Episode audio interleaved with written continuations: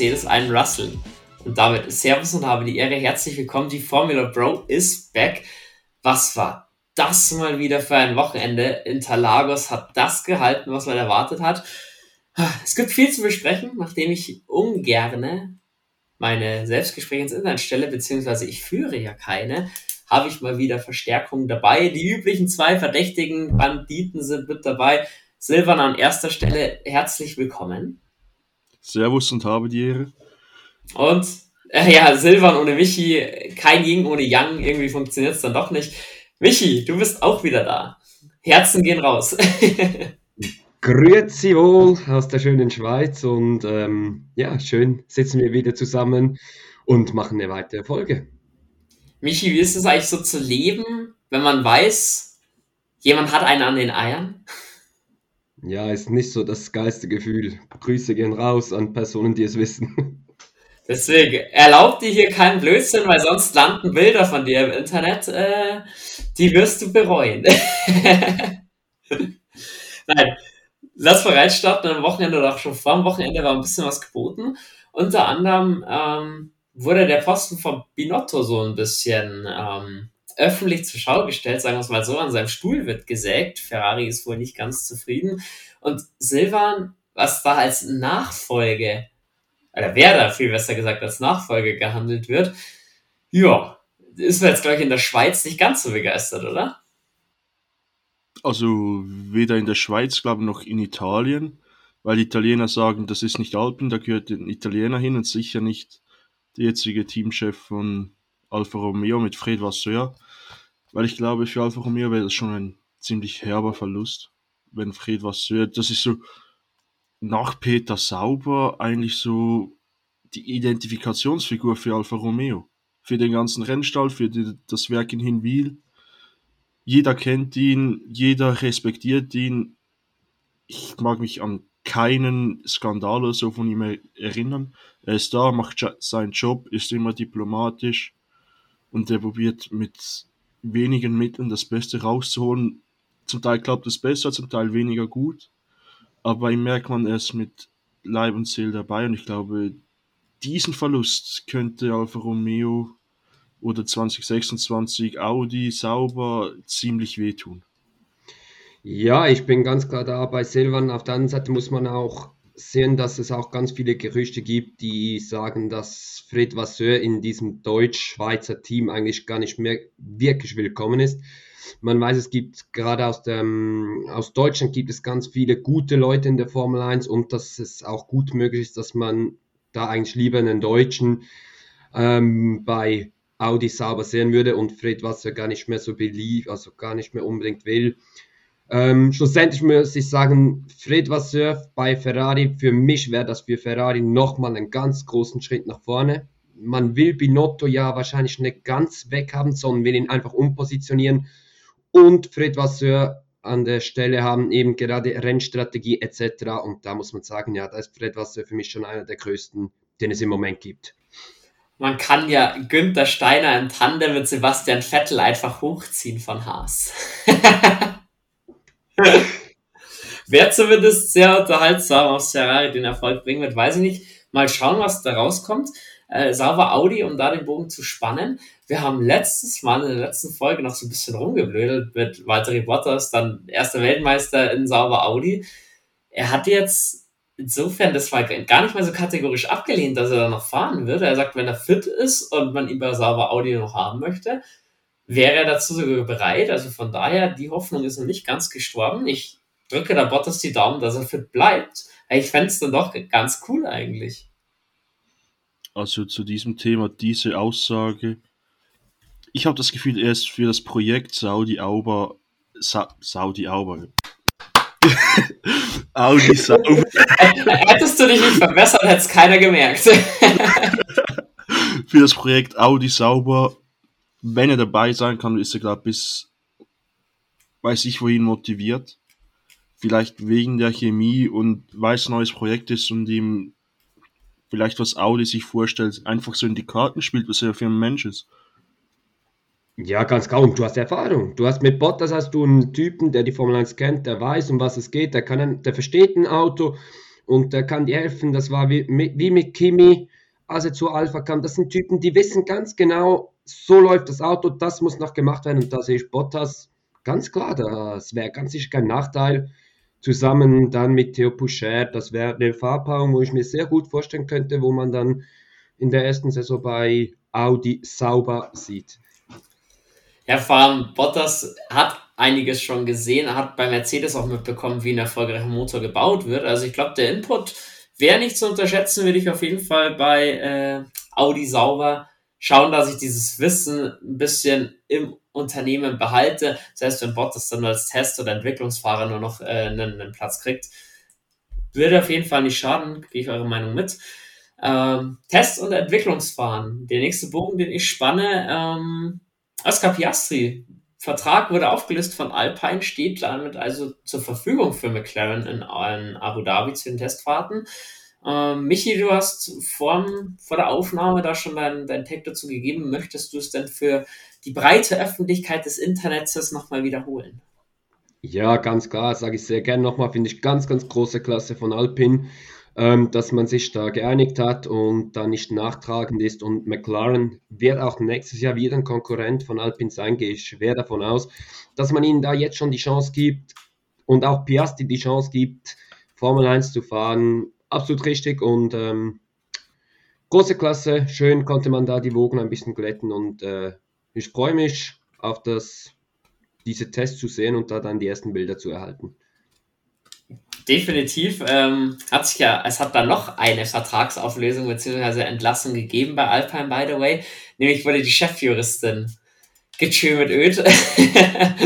ist nicht mehr vorhanden nach dem ganzen ja, kapitalen Schnitzer rund um den Vertrag von Oscar Piastri. Er hat dann bei Alpine anscheinend aus seinen Fehlern gelernt oder personelle Konsequenzen gezogen, so viel zur vollen ähm, zur, oder zur Gesamtheit der Geschichte. Und dann wollen wir uns dem Wochenende so ein bisschen nähern. Ich habe einen interessanten Fakt für euch, ein kleines Ratespiel, wo ich etwas erstaunt war über die Antwort. Ich hoffe, ihr habt den Artikel nicht gelesen. Jetzt die Frage an euch beide. Wie viele mögliche Streckenvarianten würde ich denn theoretisch wenn Interlagos Sao Paulo rausbekommen? Eine. Nein, nein, nein. Interlagos hat schon allein das Oval rundherum. Fünf? Sieben. Sieben. Interessant, also dass du das Oval kanntest, weil mir ist davor nicht nie wirklich aufgefallen. Und dann kamen natürlich jetzt die ersten Fans nach dem turbulenten Wochenende. Es braucht nächstes Jahr das Sprintrennen auf dem Oval. Da ein kurzer Rückblick. Abu Dhabi, äh, nee, nicht Abu Dhabi war es, ähm, Bahrain Oval 2020, glaube ich, war es. Aufgrund der Corona-Saison da nochmal zurückzugehen, so ein Ovalrennen, wärt ihr da wieder dafür oder fandet ihr Bahrain nicht so den Bringer damals? Ja, so oval. Es war ja in Bahrain nicht wirklich, dass ein Oval gefahren wurde. So, so darf man, nein, so ganz klar nicht. Aber wenn man es so in Art und Weise oval fährt, mit noch Kurven drin, why not? War ein geiles Rennen. Ich, ich glaube, das war auch dort, wo Russell Bottas so richtig abgetrocknet hat. Also gab geile Überholmanöver. Wieso nicht? Ähm, macht was, macht was draus. Nicht immer auf derselben Strecke bin ich voll dabei. Aber zum anderen eben, es gab ja noch das Layout. Kimi wollte ja da vor ein paar Jahren das andere Layout fahren und war dann bei einer Wand, musste dann wieder, also die Durchgänge sind gesperrt, Kimi. Falls du das hörst, mir, sie sind immer noch gesperrt. ah, eine wunderschöne Szene. Ähm, Silvan.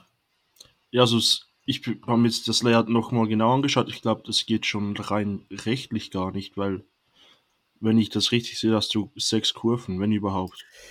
Ja, also so ein richtiges Oval wäre es nicht, aber es wäre oval ähnlich. Also die Strecke wäre wohl verdammt schnell und die Rundenzeit verdammt kurz. Darauf will ich hinaus. Mhm. Ähm, also ich denke, da wäre einiges geboten drauf. Es Mai, warum, warum nicht? Wenn es nächstes Jahr eh so viele Sprintrennen gibt, dann fahrt die Sprintrennen vielleicht mit anderen Layouts.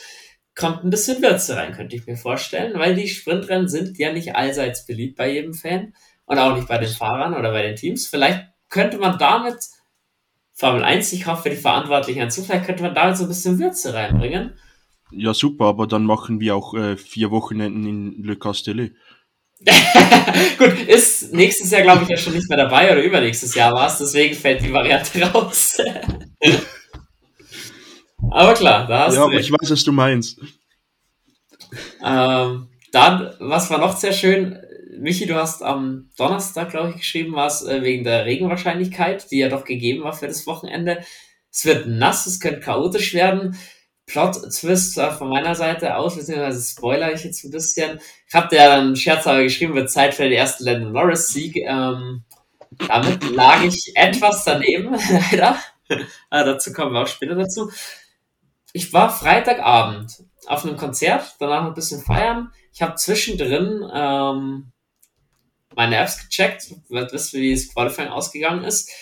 Und mich hat's fast aus der S-Bahn rausgehauen. K-Mac auf 1, Mick Schumacher auf 20. Kann mir jemand erklären, also A, woher diese Spannweite bei den Haas kommt und B, wie zum Teufel fährt denn Kevin Magnussen im Haas auf Pole? Mich, ich will mich noch entmuten. Ja, genau. Das wäre nicht so schlecht, Michael, wenn du dich entmuten würdest. Hier ist noch einmal, ja, bin ein bisschen scheu heute, da es war zu viel zu sagen, eben ist eine Gefährdung da. nee, ähm, es war ein spezielles Qualifying, eben, äh, wir hatten Regen, wir hatten Trocken, es war ein Hin und Her. Und ja, dann im Q1 ist dann äh, Schumacher rausgefallen, nichts Spezielles für mich, also war nicht überraschend, niemand war jetzt da groß überrascht und so. Klar, Platz 20 ist weit hinten, aber trotzdem, okay, Haas mal dort hinten, okay. Und das Qualifying ging dann weiter und dann kam, ging es ins Q3. Ähm, alle Fahrer gingen auf den Soft raus. Alle Fahrer? Nein, außer Leclerc, der war auf Intermediates, ähm, was nicht so gut klappte. Und dann konnte ähm, Magnussen seine Runde fahren. Danach gab es einen Crash von Russell. Russell setzte sein Auto in die Wand, Red Flag, Regen kam so richtig runter. Ja, und das war's dann. Ähm, Qualifying vorbei, Magnussen auf 1. Und ja, klar, ein bisschen Glück gehabt mit der Red Flag, die Russell ausgelöst hat, aber absolut verdient. Schlussendlich, er hat die schnellste Runde auf den Softs gefahren, hat diese schnellste Zeit gehabt. Alle hätten die Möglichkeit gehabt, ähm, schneller zu sein. Ja, große Klasse, magischem Gönnen war ein geiles Bild, endlich wieder mal diese Bilder zu sehen von einem Fahrer aus einem Team, das nicht Red Bull oder Ferrari heißt. Generell, sage ich mal, das Qualifying ein bisschen durchgewürfelt, wenn man sich schaut, Verstappen an 2 bekannt, George Russell auf 3 auch äh, mehr oder weniger bekannt, hat eigentlich fast zum richtigen Moment dann sein Auto weggeschmissen. Ich will ihm da nichts unterstellen, um Gottes Willen. War nur ein Spaß an der Stelle. Äh, Norris for Science, Ocon, Alonso, da kommen wir später auch drauf, dass die zwei nebeneinander starten. Ich denke, Alpine wird später froh sein, wenn die Saison vorbei ist. Da willst du jetzt schon was dazu, zu, dazu sagen? Später dann. Mm, Okay. Später. Perfekt. Ähm, Hamilton ein bisschen enttäuschend auf 8, nachdem die Runde nicht gepasst hat. Sergio Perez kommen wir später auch dazu, Runde auch nicht hinbekommen. Auf 9 Leclerc, auf Intermediates konntest du es vergessen, auf 10. Williams wieder ein bisschen auf dem Weg nach oben zum Ende der Saison mit Albon auf 11, Gasly auf 12, Vettel 13, Ricciardo 14, die, Person, äh, die Position kennt man. Stroll vor Latifi, Latifi ein bisschen weiter vorn. Für Sauber war es ein bisschen schwieriges Wochenende im Qualifying zumindest. Suno auf 17, Bottas auf 18, ein bisschen enttäuschend. Zunoda auf 19, nicht da, wo er hingehört eigentlich oder wo er erwartet wird. Und Schumacher, wie schon besprochen, auf 20. Also da war fürs Rennen einiges geboten soweit Sprint Race. Es blieb trocken, also wir hatten nur 10% Regenwahrscheinlichkeit. Hat natürlich K-Mac nicht wirklich in die Karten gespielt. Und beim Start muss ich sagen, ja, Sao Paulo, es ist eng, es ist schnell und es hat gerade in den ersten Runden mehrere brenzlige Situationen gegeben. Wollen wir mal anfangen mit Alpine? Ocon Alonso, die sich da wieder in die Quere gekommen sind. Silvan, magst du die Szene schnell beschreiben? Mm, Michi, willst du bitte die Szene Ocon Alonso in Sprintrennen beschreiben? Weil Dann, dann nein, nein, sonst wird äh, nein, sonst wird das sonst können wir den Podcast abblasen, weil den dürfen wir eh nicht hochladen. ah, Also, was will man sagen? Es ist doch absolut, es ist idiotisch, wenn man sowas macht. Ähm, ich verstehe das Verhältnis zwischen Alonso und Ocon, das ist zerrissen alles, aber dann so zu fighten in der ersten Runde und sind wir ehrlich, in, wenn man 100 solche, solche Duelle nimmt, ich sage 95 Mal fällt mindestens einer der Fahrer raus und wahrscheinlich 50 Mal sind beide Fahrer raus blöd, absolut idiotisch und äh, nee, das braucht's nicht. Und eben, es geht um verdammt viel. Und das hat Ottmar Safnauer danach wirklich gut gesagt und hat auch gesagt, er hätte das dem Fahrer mitgeteilt. Da stehen so viele Leute, die jahrelang arbeiten, die arbeiten wochenlang am Stück, Samstag, Sonntag, Weihnachten, weiß nicht was, lassen die Familie zu Hause und alles. Und die zwei haben nichts Besseres zu tun, als in der entscheidenden Phase McLaren gegen Alpine. Es geht um so viel, ja, wir fighten jetzt gegeneinander und werfen fast beide unser Rennen weg.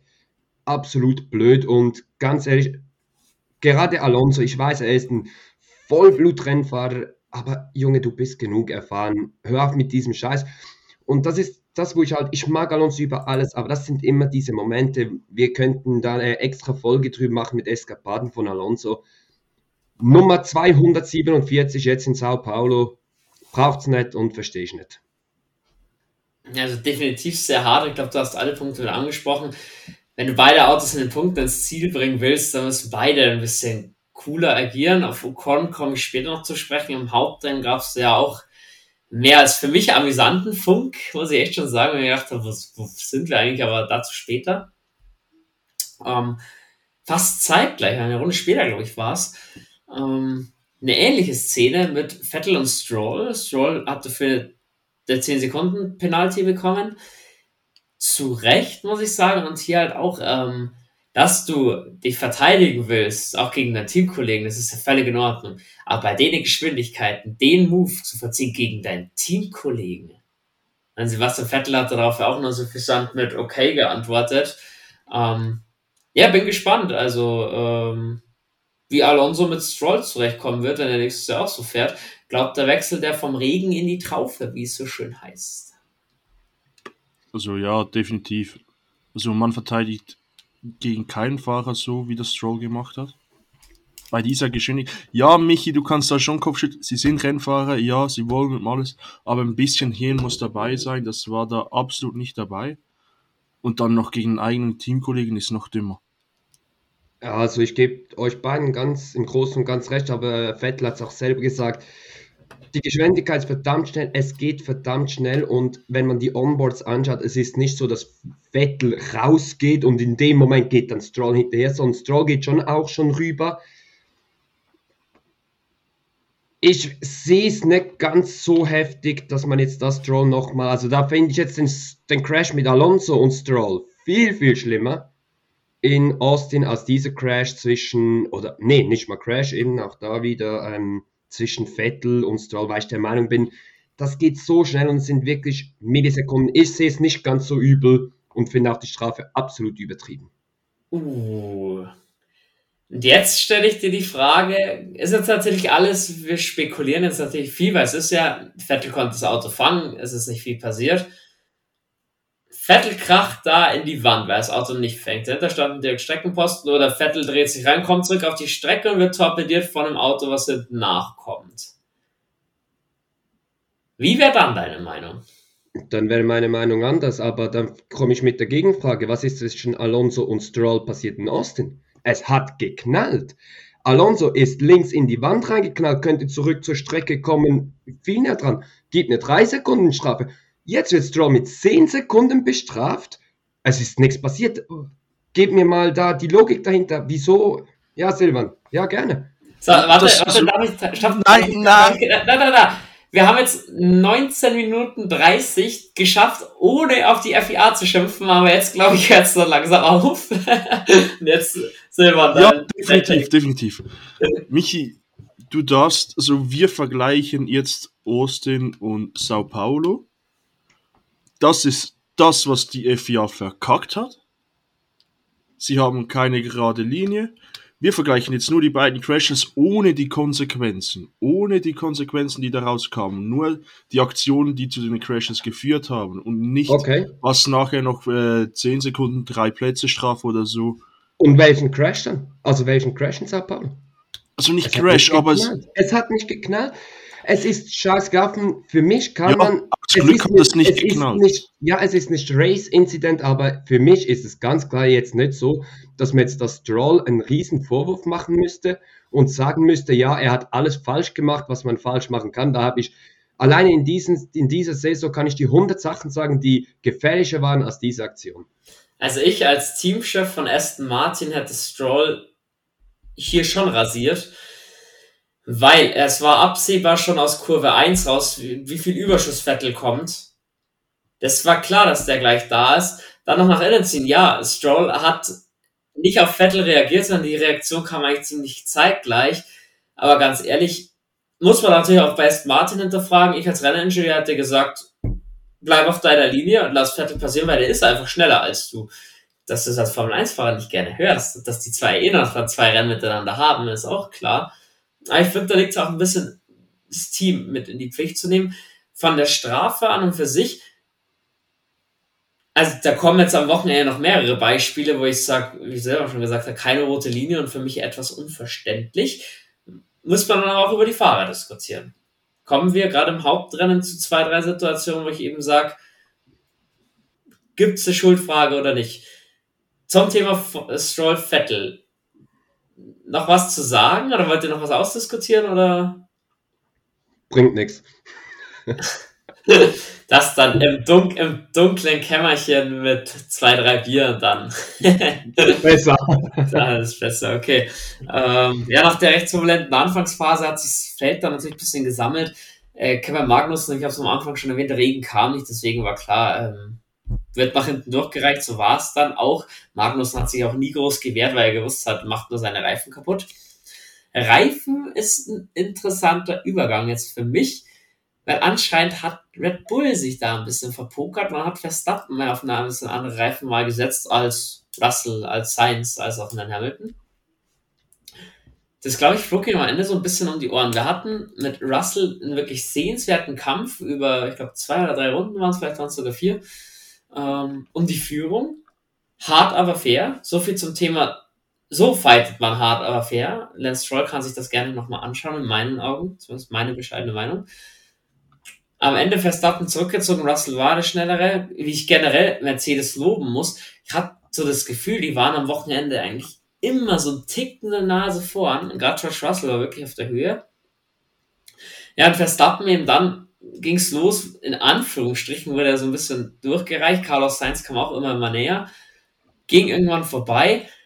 Bei dem auch wieder recht harten Überholmanöver ähm, Verstappen hat sich gewehrt, Sainz wirklich kompromisslos vorbeigezogen, hat da auch nicht viel zu verlieren.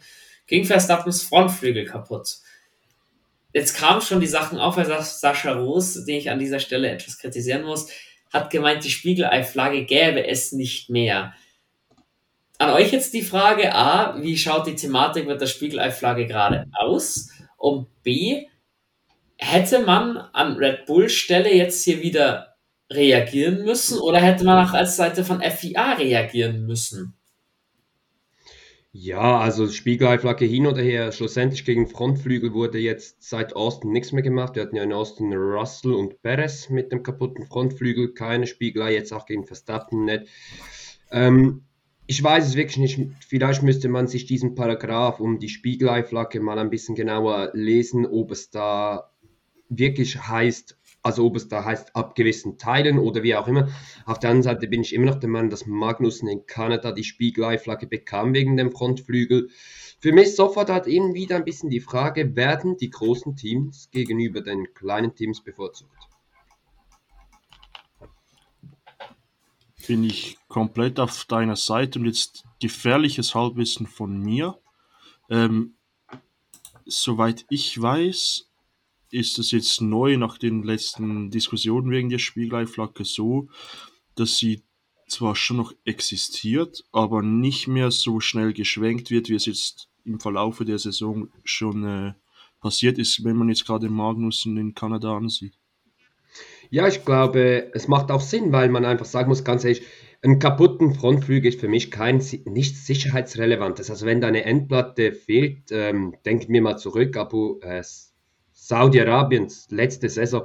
Hamilton ist mit einem halben Frontflügel, hatte das Rennen gewonnen. Das ist für mich wirklich auch ein Punkt, wo ich sage, nee, ist nicht sicherheitsrelevant, aber auch da, da fehlt mir ein bisschen, da müsste ein bisschen mehr kommen, dass man einfach weiß, was sind welches, ab wann gilt etwas, was ist sicherheitsrelevant, was nicht. Und da fehlt es mir ein bisschen von der FIA-Seite her. Gehe ich auch mit. Ich habe nur den Punkt, natürlich, wenn eine Endplatte fehlt und man sieht, Frontflügel löst sich nicht auf oder es droht, keine weiteren Teile zu verlieren, das ist ähnlich wie ja beim, beim Seitenspiegel, ähm, dann ist es okay. Ich finde, sowohl bei Verstappen im Sprintrennen als auch dann bei Fernando Alonso am Sonntag war es, hat man ja gesehen, der Frontflügel, irgendwann kommt er unter das Auto oder er löst sich auf, oder war es am Samstag bei Alonso, ich habe es gerade nicht auswendig im Kopf, ähm, war am Samstag. Ja, Samstag. Da muss ich halt dann schon sagen, natürlich auch hier ist nichts weiter passiert, aber auch hier wieder der Punkt. Frontflügel kommt und das Auto und so kann nicht mehr lenken, schlägt mit 300 irgendwo ein. Wird keiner geil finden, wenn er weiß, der Frontflügel hing eine halbe, gerade weil es bei Alonso auf Start und Ziel gerade war, der hätte reinfahren können. So viel zu dem Thema oder auch, fährst du die Carbonsplitter drüber, hast einen Reifenschaden bei über 300 und fliegst ab. Ich ja, natürlich, wo ist, wo ist das Mittelmaß oder wofür wo ist der perfekte Königsweg, den habe ich auch nicht. Aber so wie es jetzt gelaufen ist, ist es doch auch wieder ein bisschen scheiße, sag ich dir ganz ehrlich. Also ich muss sagen, dass man Red Bull hat durchfahren lassen, nur weil es ein Sprintrennen ist und nur noch vier Runden waren und er halt ähm, aus den Punkten gekommen wäre, finde ich nicht in Ordnung, weil du hast gesehen, dass Verstappens Frontflügel noch mehr Teile verlieren wird, dass der nicht so ganz bleiben wird. Definitiv und ich glaube, da wäre der Punkt, wo man ansetzen muss ja, er ist beschädigt, verliert er weiter. Wenn ja, Spieleiflagge, wenn nein, ja, dann fahr so weiter, wenn du willst. Und ich sehe mehr die Teams in der Verantwortung, die müssen sagen, jetzt ist der Moment, um ein Auto reinzuholen, jetzt nicht.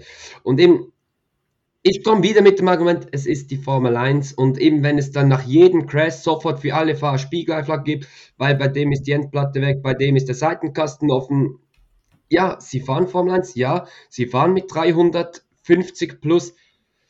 So böse es tönt und so schlimm es auch passieren kann, irgendwo muss man doch ein bisschen die Teams machen lassen und nicht immer überall eingreifen, eben ansonsten wird es dann einfach irgendwann verdammt langweilig. Naja, aber ich sag auf die Teams und sowas vertrauen, die Teams werden nicht freiwillig Positionen abgehen, die fahren mit dem Ding, bis es abfällt. Ja, würde ich auch. Also, ich finde, da muss halt der klare Weg jetzt kommen von der Formel 1 in meinen Augen. Wo will man hin? Will man später mal Unfälle vermeiden aufgrund solcher Geschichten? Oder will man racen lassen? Ich bin ganz klar der Typ, racen lassen und ich bin auch ganz klar einer, der sagt, die werden gut bezahlt, die wissen, was sie da machen. Ähm, ja, das klingt jetzt heftiger, aber zum Motorsport können Tote irgendwo auch dazu. Und ganz ehrlich, das will jetzt nicht zwingend einer sehen. Die Bilder gehen aber trotzdem immer gut. Die Rennen gehen immer gut, oder gerade auch die Nachberichte von Rennen, wo was passiert ist. Ähm, man sieht 2020 der Feuerunfall von Grosjean, ja, wurde zwar übermäßig oft gezeigt, auch im Fernsehen, aber das wollen ja irgendwie die Leute dann auch trotzdem sehen, dass was passiert. Und da muss ich, finde ich, halt die FIA und auch ähm, Liberty Media halt auch mal positionieren. Wo wollen wir jetzt hin? Wollen wir spektakulär? Wollen wir auch, dass was passiert? Wollen wir auch, dass Unfälle passieren? Oder wollen wir es möglichst sicher? Weil für mich ist jetzt so ein bisschen, klar, die rote Linie ist auch irgendwie da, für mich nicht ganz vorhanden. Also ich bin ganz klar bei dir. Für mich ist immer ein, da muss man mit mir nicht diskutieren, wenn jemand zu mir sagt, dieses Rennen war scheiße, es hat ja nicht mal einen Crash gegeben, das ist eine Person, die soll von mir aus irgendwas schauen, die soll Wrestling schauen, was auch immer in der Formel 1, es geht nicht um Crashs. Aber ja, es gehört dazu. Und ganz ehrlich, ich kann jetzt auch wieder mit dem Argument kommen, es kann auch passieren, dass einer in die Wand fährt, sein Auto löst sich auf und es fliegen tausend Trümmerteile durch die Gegend, die fahren. Ja, mit diesem Risiko lebst du. Und schlussendlich bin ich der Meinung, ein Formel-1-Fahrer, auch ein Formel-2-Fahrer und welche Klassen auch immer, wenn du ins Auto steigst, du musst, so böse es tönt, du musst damit rechnen, es kann das letzte Mal sein, wo du in ein Auto steigst. Man hat es zuletzt bei äh, Uber gesehen, niemand hätte damit gerechnet, es kann passieren und das musst du als Rennfahrer wissen. Und wenn wir wirklich auf diesen Punkt gehen, wir wollen keine Crashes mehr sehen, ja gut, dann, aber dann hört auf Rennen zu fahren. Dann machen wir was anderes. Es gibt noch ganz viele andere tolle Sportarten, aber das ist nicht die Formel 1. Schönes Statement an der Stelle für die Leute, die Crashes sehen wollen. Schau doch die DTM an zum Beispiel. Gibt es viel mehr Kontakte, die können sich auch in die Karre fahren, als die Autos auch aushalten. Von daher raus in DTM, die freuen sich auch über, über Einschaltzahlen. Oder man schaut sich die Formel E an. Die wollen zwar nicht sehen, dass sie in die Karre gefahren wird, aber das Niveau ist einfach so niedrig, dass sie es trotzdem machen. also, ich muss ja echt sagen, an der Stelle, ich habe mir 2021 das Finale angeschaut von der Formel E. Ich war schockiert, wie gering das Niveau da ist, Fahrerniveau. Die sind ja wirklich in die Karre gefahren, wie am Stock hat zum Teil. Ich denke, ihr wollt irgendwie die neue Königsklasse werden, oder was? Also das, sorry, mag sich mittlerweile vielleicht auch gebessert haben in der Formel E, aber das war für mich so ein Thema, wo ich sage, ja geil, wenn ich Bock habe, dass ich sehe, wie die Leute in die Karre fahren, schaut mir die Formel E an. aber gut. Soweit bringen wir das Rennen noch zu Ende. George Russell gewinnt die ganze Geschichte am Ende. Also ist ein kleiner Sieg für, für Mercedes schon mal gewesen vor Carlos Sainz. Lewis Hamilton wird dritter. Verstappen rettet sich auf vier vor Checo Perez. Checo Perez und Verstappen, die kommen im Hauptrennen nochmal zur Sprache, gerade am Ende. Ähm, Perez hat zaghaft angefragt nach einem Positionswechsel, weil es gibt ja bis Platz 8 Punkte beim Sprintrennen. Hat er dann nicht bekommen, kam zwar vor Leclerc ins Ziel, aber ist natürlich ein bisschen für, für, für Checo Perez blöd. Die Thematik rollen wir dann später auf, Jungs. Ähm, Platz 7, Lando Norris, so ein bisschen Best of the Rest, hat mich gefreut gehabt, hat seinen Platz 4 soweit wie es geht verwalten können und äh, das Beste daraus gemacht. Und K-Mac erbt noch einen Punkt vom Folgestarter, die da wichtig für Haas, dass gepunktet wurde. Für Sebastian Vettel gab es auf Platz 9 Blech. Aber soweit für den Start waren es dann schon wieder, ja, sag ich mal, bekannte Verhältnisse, bekannte Startaufstellung, aber trotzdem Würze drin, oder Michi? Ja, ganz klar eben. Man muss ja noch sagen, Sainz hat ja dann noch eine 5-Platz-Grid-Strafe bekommen für wegen Teilen, die gewechselt wurden. Dementsprechend hatten wir eine Mercedes Doppelpole. Das erste Mal seit sehr, sehr langer Zeit. Oh, es war in der Saison 2021 eines der ersten Rennen. Seither hat, gab es diese nicht mehr. Hat mich persönlich sehr gefreut, auch für George Russell und auch ansonsten neben das das Feld, was mir gefiel an dieser Startaufstellung war, es war durchmischt. Also wir hatten viele Teams, immer wieder unterschiedliche Autos, war nicht dieses 2-2-2-2-2, was für mich ein bisschen für den Sprint spricht und wo man auch mal einen positiven Punkt am Sprint findet. Ja, generell finde ich das Sprint Race am Samstag hat äh, ja Bock gemacht auf mehr. Deswegen ich habe ja schon die lustigsten Memes gesehen, wie nächstes Jahr Formel 1 Kalender nur noch aus Sao Paulo bestand. Hatte definitiv was, aber auch das Hauptrennen soll uns nicht enttäuschen. Schon beim Start. Viele beinharte Duelle, keiner wollte aufgeben. Einer hat es dann so ein bisschen übertrieben. Danny Ricciardo räumt Kevin Magnussen ab. Ähm, ja, muss man dazu sagen, Danny Rick damit wurde ja auch noch mit einer drei Plätze Strafe für äh, Abu Dhabi belegt, also startet nochmal drei Plätze weiter hinten. Äh, mein Statement zu der ganzen Geschichte als McLaren-Fan, ich muss wirklich sagen, ich bin froh, wenn diese Ära Ricciardo jetzt dann vorbei ist. Er nicht nur also Probleme mit dem Auto hat, ähm, erst von Platz 11 gestartet, hatte gar nicht mal so einen schlechten Start. Und dann einen Kampf mit Alpine, wo es um Millionen geht, nach einer halben Runde das Ding so wegzuschmeißen gegen Kevin Magnussen, den er bestimmt geholt hätte im Rennen. Sorry, das kann einem Rookie passieren, aber nicht äh, jemanden, der acht Rennen gewonnen hat. Also kann ich nicht verstehen. Ich weiß nicht, was er da gesehen hat. Äh, für mich geht der Crash klar auf seine Kappe. Ähm, ja, für, für McLaren auf jeden Fall bitter, ja, für Ricciardo bitter. Ähm, ja, es wurde noch spekuliert, ob K-Mac sich mit Absicht hat rausrollen lassen, dass er ihn dann noch abräumt. Das weiß ich nicht. K-Mac wäre es sogar zuzutrauen. Ich glaube, seine Attentionswing war das nicht, dass dann Ricciardo noch abräumt nach seinem Dreher. Aber ja, schon mal da das erste Double aus. Silvan, du würdest dann noch dazu was sagen. Also ich habe im ersten Moment gedacht, äh, Ricciardo hat sich absolut verbremst. Aber es schaut von der Onboard nicht so aus. Und dann ob Magnussen Ricciardo wirklich abschießen wollte, ich denke nicht, weil K-Max Rennen war damit auch vorbei. Vielleicht hätte er nach einem kleinen Stupser, was es eigentlich war, zu Anfang hätte er bestimmt weiterfahren können. Und so war sein Rennen auch vorbei. Und ja, es sind schon harte Worte, dass die Ära Ricciardo bei McLaren vorbei sein soll. Aber das ist mehr so auf der emotionalen Ebene, weil Ricciardo einfach ein cooler Typ ist, aber ich verstehe es von der leistungstechnischen Ebene halt schon, dass man als McLaren-Fan so denken muss. Hm. Ich sage ich sag wirklich verbremst hat er sich nicht, aber es war halt auch keine Lücke da, wo rein, beziehungsweise wenn, muss er früher reinstechen, aber zu dem Zeitpunkt gehört die Kurve Magnussen, in meinen Augen. Und K-Mac, bestimmt, man sieht auch in der Onboard von K-Mac, er sieht den Rückspiegel, er sieht, dass Ricciardo kommt, aber er ist ja nicht gezwungen, dass er weit geht oder aufmacht für Ricciardo. Vielleicht nimmt Ricciardo noch ein bisschen den Körper mit, das war jetzt für mich nicht so eindeutig zu erkennen, aber am Ende der Straßenverkehr ist auch so, der da drauf fährt, ist schuld und im ersten Mal die Hauptschuld an dem Crash trägt halt leider Ricciardo verbremst oder zu optimistisch oder I don't know. Ist dann am Ende auch egal und eben, es ist so, wie du sagst. Ich habe mich so gefreut, dass Ricciardo zu McLaren geholt wurde, weil ich mir echt gedacht habe, so, das ist so der letzte Ding, der jetzt noch fehlt. Dann hat er halt über zwei Jahre enttäuscht und hat jetzt auch noch in so einem wichtigen Rennen so dumm Punkte liegen zu lassen, so unüberlegt, so übermotiviert vielleicht auch.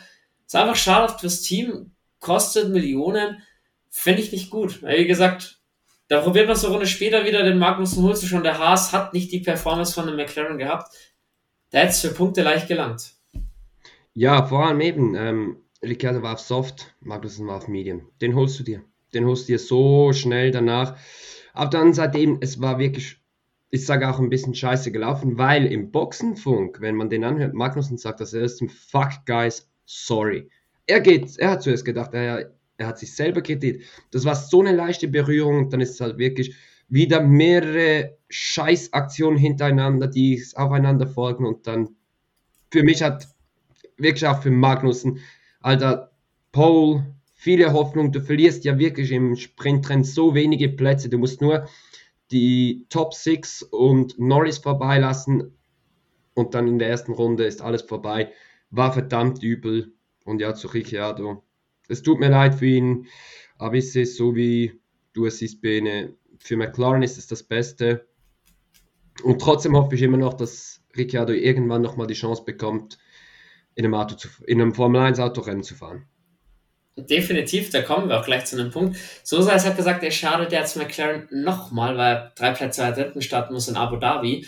Und bei seiner Durchschnittsstartposition, äh, ich glaube irgendwo Platz 12, startet er von 15 ja, und den Verkehr kannst du nicht vergessen. Soweit kam ein Gerücht auf Ricciardo als geteilter Ersatzfahrer für Red Bull und für McLaren. Ähm, würde ich begrüßen tatsächlich, fände ich, glaube ich, ganz cool. Auch weil natürlich Ricciardo, sage ich, für mich hängt immer noch krass am Arsch von Sergio Perez.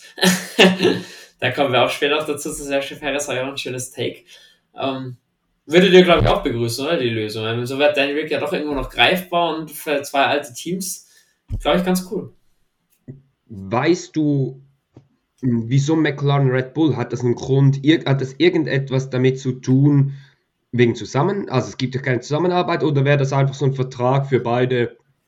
Es wäre einfach, man würde sich den einfach teilen. Ähnlich wie es ähm, McLaren und Mercedes schon mit Stoffel van Dorn dieses Jahr gemacht haben.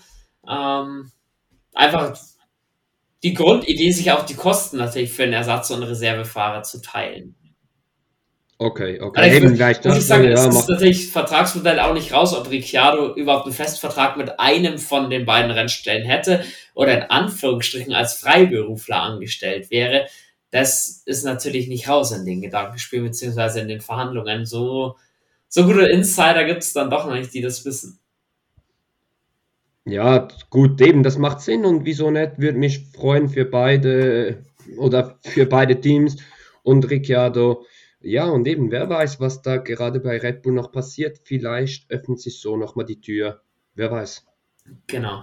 Dann Safety Car natürlich, um die ganzen Teile aus äh, wegzuräumen, Autos mehr oder weniger wegzuschaffen von der Strecke. Restart und der Restart wird heiß. Verstappen war dran bei Hamilton, da hat es gerochen. Und dann kracht's ein weiteres Mal in Kurve 2. Ähm, die Stewards haben Verstappen hier eine 5-Sekunden-Strafe gegeben. Und jetzt kommen wir zu dem Punkt, den wir jetzt schon wieder diskutieren müssen, weil für mich doch die Situation ein bisschen anders ist als bei Ricciardo und Magnus. Und wenn man da schon diskutieren kann, dann finde ich bei Verstappen und Hamilton erst recht. Ähm, klar, Hamilton hatte die Nase vorne in der Kurve, da brauchen wir nicht reden, aber Verstappen war schon arg gut neben ihm. Ähm, Verstappen war auch innen, muss man dazu sagen. Also für mich spielen da beide Sachen so ein bisschen eine Rolle. Äh, für mich hätte Hamilton da schon bisschen mehr Platz lassen müssen, gerade als ehemaliger Weltmeister, musst du das eigentlich schon sehen. Verstappen sich über den Körb gerutscht und dann in Hamilton rein, so sehe es ich zumindest. Und da finde ich die 5 Sekunden Strafe halt übertrieben, weil für mich da eindeutig, natürlich, Verstappen ist der, der innen dann am Ende reinfährt, aber Verstappen hat halt auch die Position. Verstappen wird nicht im Scheitelpunkt die Nase zurückziehen, sondern wird, wenn er eh schon innen ist, Schwung holen und außenrum überholen wollen. Habe ich nicht ganz äh, verstanden, die Entscheidung von der FIA. Weil ganz ehrlich muss man auch sagen, die waren beide gestraft genug schon durch die ganze Geschichte. Ja, 100% äh, Race Incident. Gibt für mich eigentlich stark keine zwei Meinungen. Das Einzige, wo ich jetzt zu dieser Aktion wieder anfügen muss, ist einfach schon der erste sehr, sehr kontroverse oder ja im Nachhinein sehr, sehr kontroverse Aussage von Verstappen. Verstappen sagt nach diesem Crash, ja, mir war es sowieso egal. Hamilton hat seinen Rennsieg damit verspielt und für mich geht es sowieso um nichts mehr. Wo ich dann sagen muss, Alter, Kollege, hey, du bist Weltmeister. Du bist jetzt zweifacher Weltmeister. Was soll diese scheiß Aussage wo mir so verdammt auf den Sack geht und wo mir einfach ein bisschen zeigt, was der Verstappen eigentlich wirklich für ein Typ ist. Würde gerne das Wort an euch übergeben. Silvan, was meinst du zu dem Ganzen? Du bist ein bisschen mehr Verstappen-freundlich als ich, aber das ist für mich eine Aussage, das kannst du nicht bringen. Meine Meinung. Definitiv. Ähm, ich glaube auch, die Holländer selber finden das nicht ganz so lustig, diese Aussage, die er da getroffen hat. Also das ist das hat nichts mit äh, Sportsmanship oder sonst was zu tun. Das ist purer Egoismus. Ich glaube auch, äh, einen Sympathiepreis wird der Mensch, glaube ich, nie mehr gewinnen. Aber trotzdem, äh, das, nein, das machst du nicht, das sagst du nicht. Du kannst es von mir aus denken, nein, nicht mal das, aber dann noch so etwas raushauen gegen Se ja. Silvan, bitte, bitte erinnere mich, wenn wir dann zum Ende des Rennens kommen, nochmal auf diese Situation zurück, weil da will ich dann noch was dazu, dazu sagen, zu so, es geht um nichts mehr. Will ich dann nochmal auf dieses Thema zurückgreifen. Ich hatte gerade einen leichten Tonaussetzer. Ging es jetzt bei euch schon drum um Verstappen und Paris? Nee. Nein, nein, nein, nein. Okay, okay also beim Hamilton, Hamilton Verstappen, immer noch. Okay, ja. ja gut. Da das, was ich wieder mitbekommen habe, eure Meinung klinke ich mich vollkommen mit ein. Kommen wir aber später auch nochmal drauf zu sprechen, Michi. Ähm, ja, wie gesagt, die beiden schon genug gestraft anhand dessen und dann ging es munter und turbulent weiter und vier Kurven später kracht es gefühlt wieder. Das waren, glaube ich, vier oder fünf Kurven später. Ähm, Norris Leclerc für mich ähnliche Situation wie Verstappen und Hamilton. Ja, Leclerc hat die Nase ein bisschen vorn, Norris ist im Scheitelpunkt innen, Norris wird am Scheitelpunkt nicht zurückziehen. Auch hier lasst euch halt ein bisschen Platz. Ja, wir alle wollen hartes Racing sehen, wir wollen enges Racing sehen, aber lasst euch doch in Gottes Namen ein bisschen Platz mal.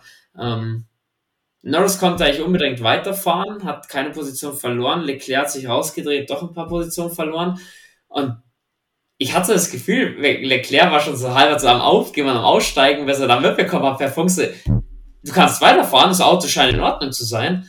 Ähm, insofern schnell reagiert bei Ferrari. Ja, das war dann so für die turbulente Anfangsphase gleich wirklich genug Stuff, dass man jetzt als Fan auch mal sagt, so Alter, jetzt macht mal ein bisschen hin oder sortiert mal ein bisschen, ich komme gar nicht mehr hinterher vor lauter, vor lauter Aufregung. Ja, also ich will jetzt überhaupt nicht mit Fanbrille oder irgendwas sprechen oder gegen McLaren, aber das war für mich jetzt mit Abstand der dümmste Crash von allen. Da hat Norris aus meiner Sicht absolut viel, viel, viel zu viel riskiert und hatte das ein bisschen zu gut gemeint. Auf der anderen Seite, ja, Ferrari hat da wohl auch mal einen Panzer gebaut. Wie dieses Auto nach diesem Einschlag noch fahren kann, keine Ahnung, wie das möglich war. Und ich verstehe Leclerc, also ich als Fahrer nur anhand den Onboard-Kameras. Ich hätte auch gesagt, ja, das war's. Wie will man da noch weit fahren? Aber ich sehe da wirklich, da hat Norris viel zu viel gewollt. Ja, verständlich vielleicht. Dein Teamkollege ist out. Du musst die Kohle aus dem Feuer holen und du hast die Chancen, Ferrari anzugreifen. Auch da wieder Norris auf Soft, ähm, Leclerc auf Medium. ja, er will so schnell wie möglich durch. Ja, beide McLaren war, glaube ich, in der Startphase ein bisschen übermotiviert. Ah, wie gesagt, ich, ich versuche ja auch meine Fanbrille abzusetzen, weil ich bin ja hier ein neutraler und investigativer Podcaster. ähm, ja, ich, ich sehe es, also da war wenigstens jetzt eine rote Linie dabei, weil es waren für mich zwei ähnliche Situationen. Der Fahrer, der was innen war, Crash-Verursacher in Anführungsstrichen, hat fünf Sekunden Strafe bekommen. Ich finde es in beiden Fällen wirklich zu hart. Für mich können auch die Außen da in dem Fall schon mit dazu, weil du sagst, du siehst sie im Rückspiegel, du weißt, dass sie innen kommen. Lass in Gottes Namen ein bisschen Platz. Ähm, vor allem, weil wir wissen ja auch um den Performance-Vorteil von Ferrari zu McLaren ist auch nichts Neues. Von daher so krass, also den dümmsten, den dümmsten Crash des Wochenende will ich es erst recht nicht nennen. Und ja, also für mich kann bei beiden sehen zwei Parteien mit dazu oder auch zwei Ansichten. Sei es drum. Ja, aber Bene, ganz kurz, ich will, ich will es auch ganz kurz unterbrechen. Beim Crash, schau mal, wie viel Platz Norris auf der rechten Seite noch hat. Also das sind nach ja, drei bis vier Meter auf der rechten Seite, die er noch nee. Platz hat. Nee, Doch. er muss, er muss Doch. innen über den Körb sogar drüber fahren. Und deswegen rutscht er auch zum Teil wieder in, in Leclerc rein. Schau dir die Szene nochmal an. Leclerc lässt hier keinen Platz. Schau, Schau also er geht über den Curb, er geht über den Curb, ja, und dann treibt es ihn halt einfach verdammt weit raus. Ja, warum? Weil er über den Curb musste. Hätte er den Curb ja. nicht so mitnehmen müssen. Also wir reden ja auch nicht nur vom flachen Curb, sondern musst du wirklich über die Wurst drüber. Und dann hebelst du dich natürlich ein bisschen aus und dann natürlich reißt du den Arm mit in die Scheiße. Und das finde ich. Leclerc am Scheitelpunkt der Kurve, Norris war da und war nicht nur mit der Nasenspitze da, sondern er war voll da. Lass Platz, du bist auf der Ausposition, du kannst es probieren, außenrum zu überholen, wenn es nicht funktioniert musst, gehst du weiter am Ende. Das war schon immer so. Von daher, also da stimme ich mit dir nicht mit ein. Ich schaue allerdings auf die fortgeschrittene Zeit und ich glaube, auch da verschieben wir die Diskussion mal aufs, auf die dunkle Kammer. Bei zwei, drei Bier kann sich ja jeder draußen seine eigene Meinung bilden. Ihr könnt auch gerne mit uns mal diskutieren auf Discord oder ähnlich. Ja, wenn ihr sagt, ich habe da mal eine Meinung dazu sagen, sind wir drei gerne dafür offen, übrigens an dieser Stelle. Lass uns weitergehen. Das Rennen hat sich dann so ein bisschen neutralisiert. Es kam zwar bei, der Szene kein Safety Car, aber so langsam hat sich dann gefunden. Sainz kam ziemlich schnell an Landon Norris vorbei. Auch Hamilton hat sich wieder nach vorne gearbeitet. Und was mir vor allem an dem Punkt aufgefallen ist, George Russell vorne relativ unbeeindruckt, relativ souverän weggefahren. Checo Perez konnte nicht mithalten. Und zu dem Thema kommen wir auch noch später zu einer kleinen Diskussion. Ähm, dann ging es eben so langsam los. Su kommt in Runde 18 rein für den ersten Medium-Reifen. Man hat es vorne beobachtet, wie verhalten sie sich, was sollte man machen, kommt vielleicht auch nochmal ein Safety Car in der Zwischenzeit. Und dann ging es los, einer nach dem anderen kommt rein, auch Pierre Gasly. Ähm, und dann ist der erste, der kommt in Runde 23, Checo Perez, nachdem er einfach die Pace nicht mitgehen konnte von George Russell, wollte man ein bisschen einen Undercut probieren. Ähm und generell war man, sag ich, bei Red Bull früh dran mit Undercut. Hat bei Verstappen aber noch weniger funktioniert, weil 5 Sekunden Strafe plus Hinterreifen geklemmt Generell Boxenstopp dieses Wochenende wieder sehr gemischt, auch bei Carlos Sainz im ersten Boxenstopp hat es hinten rechts geklemmt. Also die Saison wird auch, ähm, die Boxenteams werden sich das anschauen müssen. Und ich finde, trotz der ersten Boxenstops so wirklich viel getan, hat sich in der Phase trotzdem nicht. Es gab nicht dieses Rumtaktieren, die Undercuts haben auch, finde ich, nicht so funktioniert, wie man sich das vielleicht errechnet hatte. Zu dem Zeitpunkt flachte das Rennen so ein bisschen ab. Ja, was ich halt wirklich geil fand, war Leclerc und Verstappen waren ganz hinten im Feld. Die waren ja wirklich auf die letzten Plätze zurückgefahren. Ich glaube sogar, sie waren irgendwie auf 17 und 18. Also in diesem Moment habe ich gesehen, oh, da liegt was drin gegen vorne. Also da können wir noch ein paar geile Fights sehen und hatte wirklich auch die große Hoffnung für die kleinen Teams, wie Alfa Romeo zum Beispiel, wo dann plötzlich mal auf Platz 7 lagen und so. Da habe ich gedacht, hey, das könnte wirklich noch was werden und ich wurde ja nicht enttäuscht. Und so sahen wir, das war wirklich so das Highlight in dieser Phase, war die Aufholjagd von Leclerc und Verstappen gegen vorne. Definitiv, weil ich sage auch nach, ähm, auch nach dem Stop, nachdem sie wieder ein bisschen zurückgefallen sind, die ackern sich da schön durchs Feld. Ich finde, bei Mercedes hat man einen interessanten Ansatz gewählt gehabt beim ersten Stop. Russell hat man irgendwann mal auf den Undercut reingeholt, um auf den Undercut von der Bull zu reagieren. Hamilton blieb neun Runden länger draußen. Und was man auch sagen muss, Hamilton, ich weiß nicht, was, wieso der Mann, wie der mit seinen Reifen umgeht. Aber krass. Also, muss man wirklich sagen, Russell hatte zwar, konnte den Abstand zwischenzeitlich ein bisschen verringern, aber gerade dann, wo auch bei Russell so langsam der Reifenverschleiß eingesetzt hat, war Herr Hamilton immer noch auf dem ersten Satz unterwegs und konnte ihm total wieder eine Sekunde abnehmen. War auch nicht ganz glücklich, dass er dann rein musste, war er später noch sehr viel unglücklicher, als er zum zweiten Stop geholt wurde. Da kommen wir dann aber später dazu. Ja, das Rennen selber, wie ihr sagt, die meiste, die meiste Action war im Mittelfeld geboten aufgrund der Aufholjagden.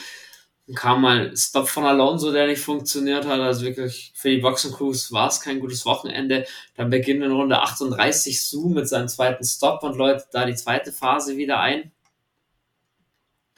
Und ähm, da war es dann auch so der Punkt. Das Rennen oder das Feld war auseinandergezogen. Leclerc hatte sich zu dem Zeitpunkt an Norris wieder herangearbeitet gehabt. Das war, sind wir jetzt schon in Runde. Lasst mich nachschauen. Ähm, 43 überholt ihn dann. Bei McLaren hat man daraufhin die Reißleine gezogen, hat Norris reingeholt, nachdem er den Platz dann nicht halten konnte. Und auch an der Phase, Hamilton überholt auf Startziel, Checo Perez schnappt sich Platz 2. Ich mache jetzt diese Diskussion Checo Perez auf, ähm, bevor wir dann so in, letztes, in das letzte Renndrittel reingehen. Ich hatte so das Gefühl, oder generell, wenn wir nicht auf einem Stadtkurs sind, wenn Verstappen ein Problem hat oder ausfällt oder ähnliches, Checo Perez kann für Red Bull die Kohlen nicht aus dem Feuer holen, außer anscheinend auf Stadtkursen. Für mich hatte er keine Chance gegen beide Mercedes. Ja, und später, aus bekannten Gründen, man, man hat dann eine andere Strategie gewählt bei Red Bull, kann man ja sagen, und es hat in das letzte Renndrittel auf eine andere Reifenstrategie gesetzt. Dann hat man nicht nochmal an die Box geholt zum Reifenwechseln. War auch gegen Ferrari, hat er dann keinen Stich gesehen. Ähm, deswegen, also ich muss sagen, Checo Perez, der hat nächstes Jahr die Knarre schon am Kopf, in Anführungsstrichen. Der muss nächstes Jahr mehr zeigen, weil für mich, gerade die zweite Saisonhälfte ab Kanada, wurde der von Verstappen genauso gebügelt wie am Pierre Gasly davor, wie auch Ricciardo sah sogar noch besser aus, finde ich. Ein Albon sowieso. Deswegen, also ich glaube, da muss schon nochmal auch von Checo Perez nächstes Jahr ein Leistungssprung kommen. Oder was erwartet ihr da? Oder seid ihr zufrieden mit dem, was Checo Perez jetzt das letzte halbe Jahr gemacht hat, als zweiter Red Bull-Fahrer? Ja, was soll ich sagen? Ich bin jetzt gerade gegen mit Hamilton zu, zu vergleichen. Sorry, Mercedes war dieses Wochenende auf einem anderen Niveau. Die waren wirklich verdammt stark. Da konnte man nicht davon ausgehen. Daher, ich sage auch, Verstappen hätte keine Chance gehabt, dieses Wochenende mit den Mercedes mitzuhalten. Die waren zu stark. Allgemein über Perez. Perez, Anfangssaison, er war wirklich gut. Und dann kam dieser Crash in Kanada, wo ihm die Saison ein bisschen sehr wurstelt hat, dann wie in Österreich das Out. Ich glaube nicht, und er hat heute oder gestern in einem Interview auch gesagt, es waren einzelne Rennen, die ihn aus der, aus der WM-Wertung rausgeworfen haben, und ich würde ihn schon auf dem Niveau mit Ricciardo sehen. Und für mich ist es immer wirklich schwer zu sagen, wie fest, was kannst du liefern als zweiter Fahrer bei Red Bull? Es ist für mich immer eine verdammt große Frage. Und ich denke, er hatte jetzt seine Zeit und ich glaube, nächste Saison wird er stark sein und wird Verstappen auch unter Druck setzen können, sofern mm, Red Bull dies zulässt und sofern das dann auch teamintern alles funktioniert. Das, das wollte ich auch gerade anführen. Ich glaube, das wird gar nicht zugelassen, dass da Checo wirklich mitfighten kann. Vielleicht nach diesem GP, die Stimmung im Team kann das ein bisschen kippen. Wenn nicht, dann wird Checo seine Rennen fahren, aber alles für Verstappen und wird auch seine Position hergeben müssen. Ich ja, aber war jetzt Anfang der Saison nicht so. Also am Anfang von der Saison durften ja beide, es war free to fight, beide haben ihre GPs gewonnen und es war ja jetzt nicht so, dass schon von Anfang an klar war, wie das Perez für Verstappen fahren muss. Also ich glaube, dass ja, mit der Zeit hat sich dann halt einfach ähm, abgezeichnet, dass es nicht anders geht, aber ja, wie gesagt, ich finde es verdammt schwer. Wir können nicht in die Köpfe von Helmut Marko und ähm, ja, der andere, danke vielmal, Bene, ähm, sehen. Aber ich glaube wirklich, wenn es wirklich, wenn sie gleich auf sind, ich glaube, sie geben Perez die Chance und er hat die Möglichkeit und ich glaube, er kann nächste Saison könnte er eine starke Saison zeigen. Ich würde es Checo Perez gönnen. Ich glaube schon, er hat, er hat Druck und ich glaube schon, der Leistungssteigerung muss nächstes Jahr wieder kommen. Ja, wir haben mit Checo Perez ins letzte Rennrittel gestartet. Gesagt, für den Ausgang des Rennens, ob da nur ein Checo Perez was dafür kann, muss ich jetzt so sagen, nein. Man entscheidet nicht in Runde 48 ihn reinzuholen. Man war Red Bull immer so ein bisschen auf Undercut, immer die ersten in der, in der Spitzengruppe, die den Stop gemacht haben. Man setzt ihn 23 Runden vor Ende auf Mediums. Du hast gesehen, die Soft können 23 Runden aushalten, problemlos. Habe ich da schon nicht verstanden, wieso man da bei Red Bull ein bisschen konservativ gegangen ist und Michi. Sie hatten keinen mehr. Sie hatten, ja, keinen, sie hatten keinen okay. Soft mehr. Sie hatten keinen Soft mehr. Perez hatte keinen Soft mehr zur Verfügung. Das ist natürlich auch scheiße dann, wenn du deswegen dir so eine, so eine Möglichkeit kaputt machst. Eine Runde 49 reagiert Hamilton gleich auf den Undercut, geht auch an die Box. Ähm, Hamilton war allerdings nicht glücklich, hat gemeint, der Reifen wäre noch ein bisschen gegangen. Ja, das Rumgeheule von Hamilton kennt man, wenn er rein muss, obwohl die Reifen halbwegs gut sind. Äh, Bono hat dann gleich gemeint, ruhig, wir wissen, was wir tun, wir haben darauf reagieren müssen und und und. Ähm, ebenfalls eine Runde drauf kommt dann George Russell rein und dann wird's wild. Gelb im letzten Sektor, Landon Norris ist stehen geblieben, sprich bitteres, bitteres Wochenende für McLaren. Michi jubelt schon im Hintergrund. Ja, das war nichts. Also im Hauptrennen mit beiden Autos auszufallen, absolut scheiße. Und ja, es gab zuerst ein virtuelles Safety Car. Da hat dann, dann Carlos Sainz genutzt, um zu tauschen, weil er wusste, für Hamilton gegen Hamilton wird er sowieso den, den, ähm, den Platz verlieren. War auch Checo Perez schlüpfte noch durch. Und dann kam das richtige Safety Car raus. Eine schöne Sache für die letzten Runden. Man hatte Russells auf Soft mit 17 Runden alten Softs, Hamilton 15 Runden, Perez 10 Runden alte Mediums, Sainz, äh, das stimmt da mein, mein Live-Ticker gerade nicht, wo ich nachlese. Ähm, du hattest Hamilton und Russell auf Soft, die 8 respektive 9 Runden alt waren. Du hattest 10 Runden alten Mediums bei ähm, Perez und Sainz auf frische Softs. Bene, ganz kurz, ich muss dir ganz kurz sagen, es hat damit zu tun, dass die Reifen, die aufgezogen wurden, also die Soft, die Mercedes drauf haben, das waren keine frische Softs. Sie haben die schon im Sprint oder im Qualifying, ich bin mir jetzt nicht ganz sicher, haben sie die schon verwendet. Dementsprechend hatten sie wirklich älter. Der einzige war Alonso auf wirklich frischen Softs. Und was ich noch anfügen will, stell dir mal vor, sie hätten Hamilton dort nicht reingeholt und er hätte dann plötzlich noch mit den alten Mediums, wer da, dann hätte er dann ausgerufen, warum habt ihr mich nicht reingenommen? Das auf jeden Fall. Danke für deine Korrektur an der Stelle natürlich. Also Leichtticker, wo ich ablese, stimmt doch. Ähm, eben Russell ich dann auf den ältesten Reifen, 17 Runden alte Softs, Hamilton 15, Perez 10 Runden alte Mediums und Sainz 10 Runden alte Softs. Also für Sainz sah es eigentlich fast am besten aus. Und ich sag, in der Safety-Car-Phase gab es einiges zu diskutieren. Wollt ihr mal aufarbeiten, was war denn schon wieder los in der Safety-Car-Phase? Und ich war gerade auf Red Bull gespannt, wie da die Meinung zum Funkspruch von Verstappen ist. Also ich fange jetzt mal an mit was war wegen den Zurücküberrunden. Michi darf da den Funkspruch von Verstappen machen, das macht er sehr gerne. Ähm, seit Abu Dhabi letztes Jahr ist das Zurücküberrunden ja elektronisch. Das heißt, man wird äh, an der Geschwindigkeit, an der Position alles gemessen, wer darf überholen, wer nicht. Zu dem Zeitpunkt waren drei ähm, Fahrer überrundet, meiner Meinung nach. Das wäre Tsunoda, Latifi und Albon gewesen. Und ja, zurück überrunden durften aber nur Latifi und Albon.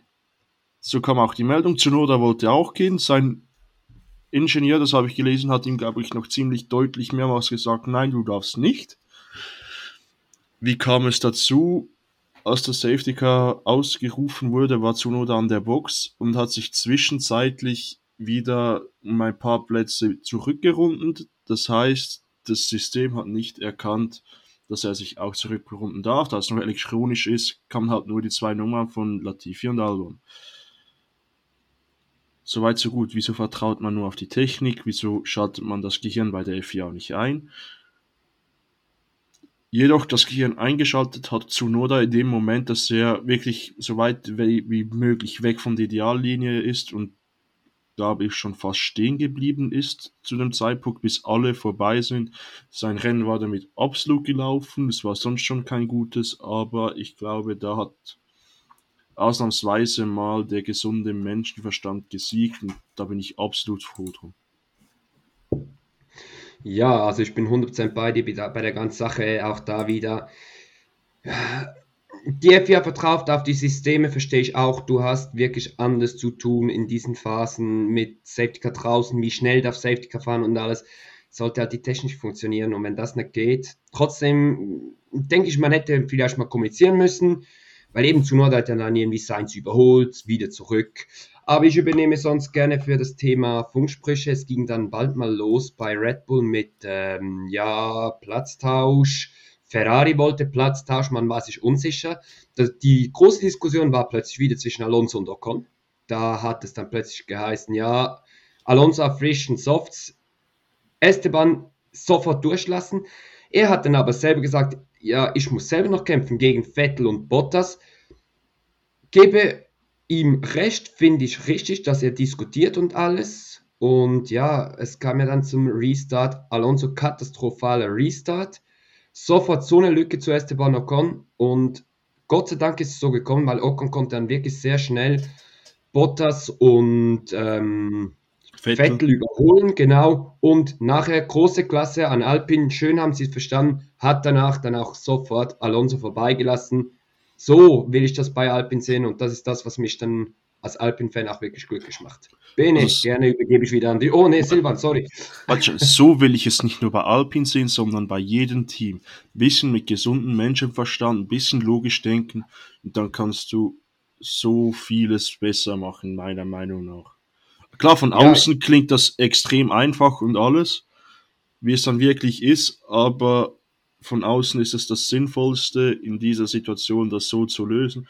Und wenn Ocon es nicht gepackt hätte innerhalb von an, eineinhalb Runden an den beiden vorbei, ja, dann kannst du den Tausch machen, wenn Alonso gen nahe genug dran ist. Ja, hätte Alonso wirklich den Restart gut erwischt und wäre hinter Ocon gewesen, dann wäre, wäre es was anderes. Aber ich verstehe auch Ocon, dass er am Anfang diskutiert und sagt, Jungs, ich will auch noch kämpfen, ich habe noch Chance, zwei Plätze gut zu machen. Aber da mache ich jetzt Ocon gar keinen Vorwurf, muss sagen, schön haben es die zwei so gepackt und es war verdammt wichtig, dass es so gekommen ist, wie es gekommen ist. Fand den Renningenieur von Ocon aber schon auch so ein bisschen streitschlichtermäßig. Also wie, ich finde die Kommunikation, wie kommuniziert wurde bei Alpine, war doch so ein bisschen kindergartenmäßig so ein bisschen. Aber klar, jetzt wäre die Attention von Ocon, also sagt, hallo, noch mein eigenes Rennen auch und ich ist ja nicht so, dass der komplett konkurrenzunfähig gewesen wäre, sondern der war ja auch gut im Geschäft. Ja, man wird das auch bei Alpine, denke ich, das nächste Mal ein bisschen smoother über die, über die Bühne bekommen. Ich glaube, ich glaube, dass es so einigermaßen smooth über die Bühne gekommen ist. Könnte ich mir vorstellen, das Meeting, das sie am Samstagabend nach ja. dem Sprint noch hatten, dass da, glaube Ottmar Safsenauer mal auf den Tisch gehauen hat. Und äh, vielleicht im ersten Moment sie sich nicht daran erinnert haben, aber dann kam ihnen in den Sinn und sagen sie, ja, wir machen das jetzt so, wie es am besten ist, wie es am fairsten ist für beide. 100% Silvan. Gut, dann will ich noch auf einen Funkspruch eingehen von Red Bull über die Überrunde, äh, über das Zurückrunden. Hat ihnen zu lange gedauert, wo ich mir dachte, ja, Abu Dhabi 21, da konnte es nicht schnell genug gehen. Also da, da musste unbedingt vorbeigelassen werden. Jetzt wollte man das auf Seiten Verstappen verhindern. Bis in den Kindergarten. Ähm, ja, dann wollen wir eigentlich eher Richtung Ende des Rennens schon springen. Man kann sagen, ja, Mercedes, die beiden Mercedes waren nah beieinander. Ähm, Perez hatte auch keinen guten Restart, konnte dann nicht ähm, nicht angreifen, ganz im Gegenteil, hat Plätze verloren und ähm, geht am Ende auch noch an Verstappen vorbei. Die letzte Runde wird spannend. Ihr zwei wollt, oder zumindest Michi will was sagen, bevor wir in die letzte Runde gehen. Ich habe noch ganz kurz was, wollte ich noch eben zum Boxenfunk. Was ganz interessant war, war Russell und Hamilton. Also Russell hat auch eigentlich mehr, er hat gefragt, aber darum gebeten, muss ich gegen Hamilton fighten? Und das Team hat gesagt, ja, ihr seid, ihr müsst fighten, aber fair. Und das hat Russell im Nachhinein auch gesagt. Jede Runde war eine Qualifying-Runde, weil Hamilton hat so gepusht.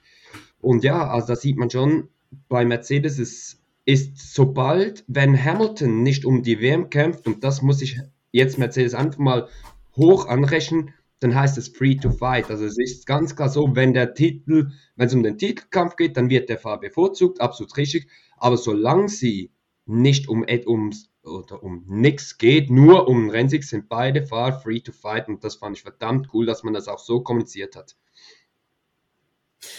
Ja, also bei Mercedes hat man es vielleicht gut gelöst. Auch bei den Fahrern untereinander sich da nicht ins Gehege gekommen und das weggeschmissen. Ich glaube, Toto Wolf, schön, dass es keine Flashbacks zu Barcelona 2016 gab. Ähm, bei Red Bull und bei Ferrari weiß ich nicht, inwiefern er der Hausschiegen nach dem Rennen jetzt schief hängt. Ähm, Leclerc hat unter anderem die ganze Zeit gefordert, dass ihn Sainz noch vorbeilassen soll wegen der WM.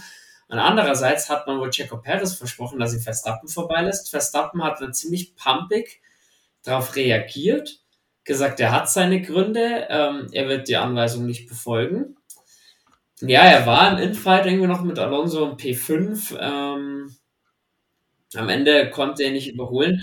Und dann kamen schon die ersten Gerüchte auf. Die ersten Whistleblower hatten gemeint, Verstappen will Perez den Crash von Monaco im Qualifying heim weil Perez da die, die Runde von Verstappen zerstört hat und wird viel spekuliert. Angeblich hat Perez, ist Perez das rausgerutscht, dass das eventuell ein bisschen Absicht mit dabei war.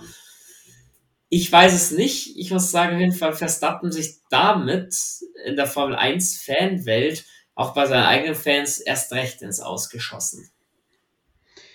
Also ganz klar für mich, das sind zwei komplett unterschiedliche Situationen. Wir haben, ich gehe ein bisschen nach vorne ins Rennergebnis, wir haben Leclerc, Sainz auf Platz 3, 4 Sekunden Rückstand auf Russell. Dann haben wir Leclerc, vier Sekunden auf Sainz und hinter ihm kommt Alonso und Verstappen mit zwei Sekunden. Also Alonso eine Sekunde und Verstappen nochmal eine Sekunde. Wie willst du da Löcker vorbeilassen? Wenn er, wenn der Sainz Löcker vorbeilässt, dann zieht Alonso und Verstappen sofort auch vorbei. Du kannst das, das, nee, das geht nicht. Da mache ich bei Ferrari gar keinen Vorwurf. Auf der anderen Seite muss ich sagen, Perez 10 Sekunden Rückstand, äh, nee, Verstappen 10 Sekunden Rückstand, Perez 4 Sekunden dahinter und dann kommt Ocon nochmal 4,8 Sekunden dahinter. Sorry, Verstappen, was für eine verdammte Scheißaktion von dir. Eben, nochmal, ohne Perez wäre Verstappen ganz sicher nicht Weltmeister geworden letztes Jahr. Das wissen alle. Jeder weiß es, auch Verstappen weiß es. Und so etwas von einem Mann wie Verstappen, gestandener Mann, zweifacher Weltmeister, das macht mir verdammt Gedanken, wie es weitergeht mit dem und das No-Go. Ganz klar für mich ein No-Go. Da muss ich aber kurz intervenieren. Weil ich das überall gelesen habe. Ohne Perez wäre Verstappen nicht Weltmeister geworden. Dass er Hamilton damals aufgehalten hat. Mega aufgehalten hat. Auch wenn ich diskutiere, die Safety-Car-Phase jetzt so oder so gegeben.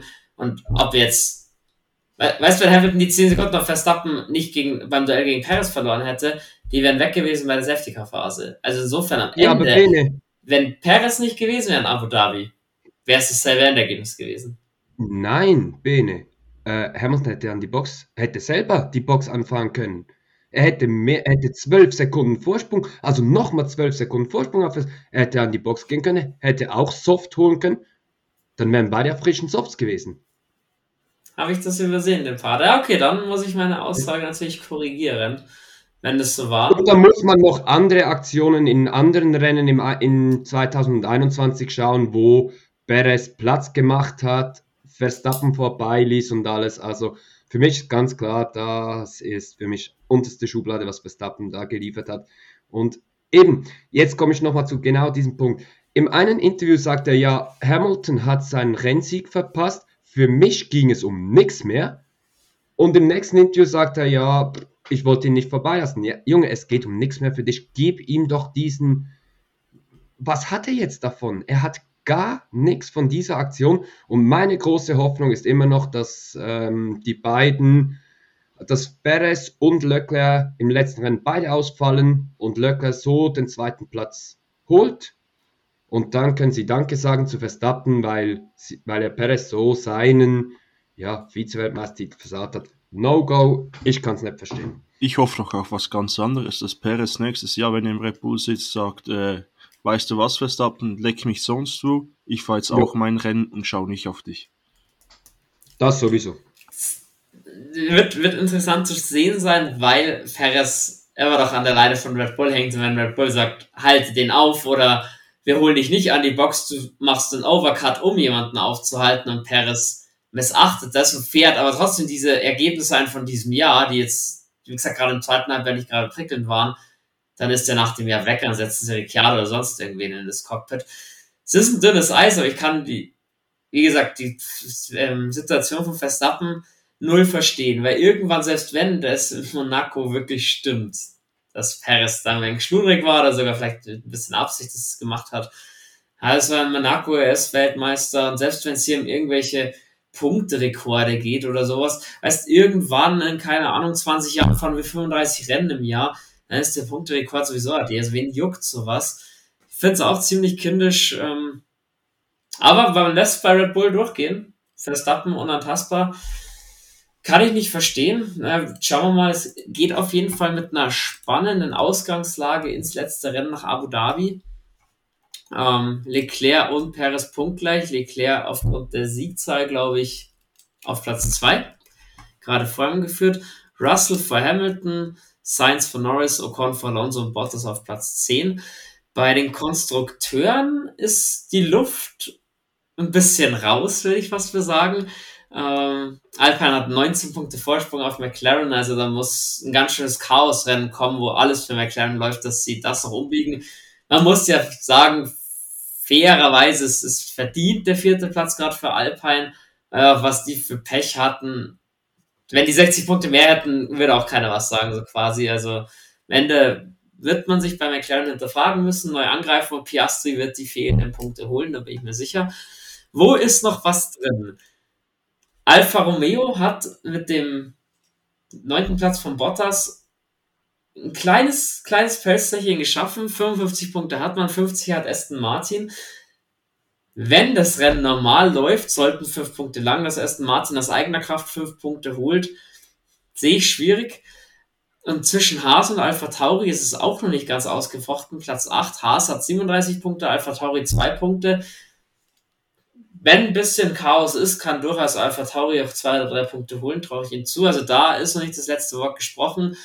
Zwischen Ferrari und Mercedes, was meint ihr Jungs, sind auch 19 Punkte Unterschied müsste auch eher sehr Chaos oder sehr viel Pech für Ferrari da dabei sein mit einem Doppelausfall oder so, dass Mercedes hier, hier nochmal Ferrari einholen kann. Ja, stehe ich ganz klar bei dir. Ähm, Mercedes ist nochmal gekommen mit dem Austin-Update. Ganz klar nochmal gut gepokert. Das Einzige, was man ihnen vorwerfen muss, in Mexiko haben sie es mit der Strategie versaut. Ansonsten sage ich, hätten sie Ferrari noch holen können. Jetzt braucht es schon verdammt viel Glück. Und ja, ich gehe jetzt davon aus, dass da Platz 2 und 3 auch gefixt sind. Okay. Bevor wir dann aufs Abu Dhabi-Wochenende schauen, für euch oder an euch noch die Frage Driver of the Day. Wen habt ihr da? Ja, dann übernehme ich mal für mich ganz klar Fernando Alonso ganz, ganz große Klasse, was der Typ geliefert hat, ist auf ähm, Platz, wo ist er gestartet? Platz 17 gestartet, auf Platz 5 ins Ziel gekommen, noch lange Leclerc unter Druck gestellt. Alles richtig gemacht, große Klasse vom Alpin-Piloten und ganz, ganz wichtige Punkte fürs Team geholt. Ich gehe heute wieder ein bisschen den langweiligen Weg. Ich nehme den zweifachen Rennsieger von diesem Wochenende Für mich ist er nicht Fahrer des Tages, sondern Fahrer des Wochenendes. Ich glaube, über alle Sessions eine solide Leistung und dann am Ende gegen den Hamilton im gleichen Auto standzuhalten und ihn nicht wirklich rankommen zu lassen, das ist schon eine überragende Leistung. Das, dieser Titel dieses Wochenende geht für mich klar an Russell. Mhm, ja, schön. Ich, zwei Fahrer bedient, gleich darfst du was sagen. Ich nehme einfach den dritten, der auch ein gutes Rennen hatte. Charles Leclerc, ebenfalls ja weit zurückgefallen, sich nochmal nach vorne gekämpft, dieses Jahr oft, oft gescholten, deswegen mein Fahrer des Rennens, Driver of the Day, Charles Leclerc. Michi, was willst du noch dazu Ross, sagen? Russell hat ein Wasserleck. Ähm, das Rennen stand brutal auf der Kippe. Zwei Runden vor Schluss gingen sie davon aus, er kommt nicht ins Ziel.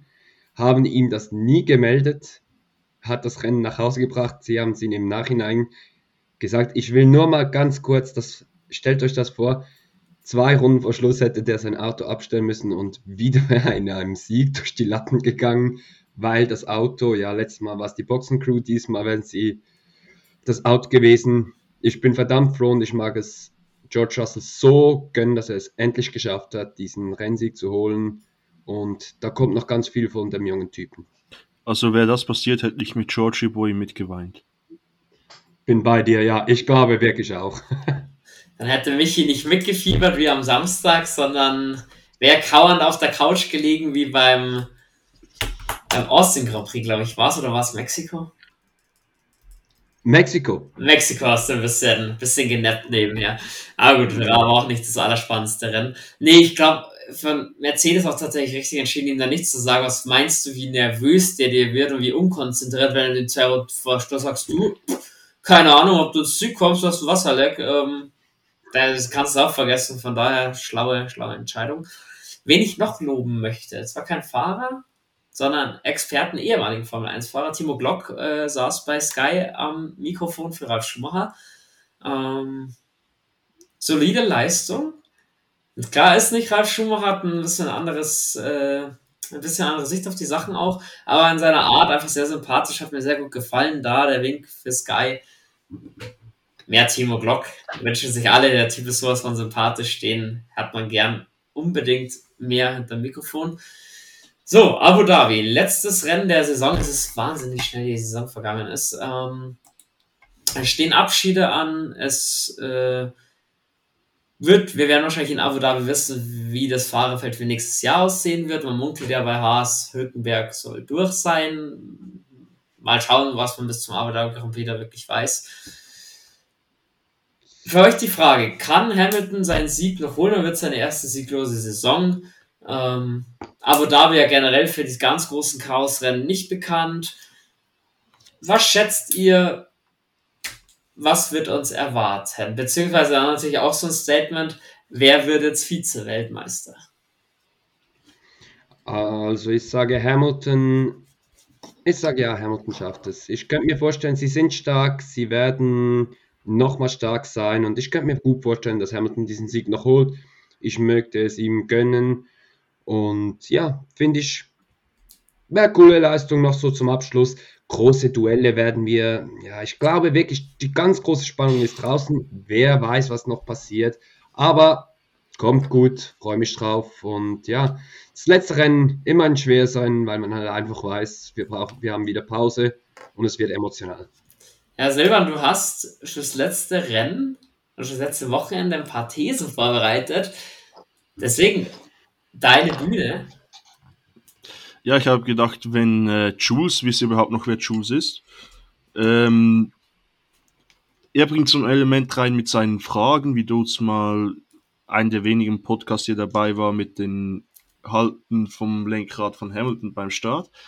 Habe ich jetzt mir vom That Germany Talk, Props zu dem Podcast, wenn ihr Football begeistert seid, hört rein. Sollen einen äh, geilen Moderator haben, habe ich mal gehört. Dann haben sie nicht denselben wie wir. habe ich mir so die Thesen zum Spiel, ich habe jetzt äh, acht Thesen zum Rennen aufgestellt und Michi und Bene müssen wir sagen, ich notiere mir das sogar, ob diese zutrifft oder nicht. Die erste These lautet, mindestens sieben Teams fahren an diesem Wochenende die Punkte. Nein. Nein. Ziemlich klar. Der Pole-Sitter hat auf Platz 2 einen maximalen Abstand von einem Zehntel. Ah, nein. Nee, ist zu lange.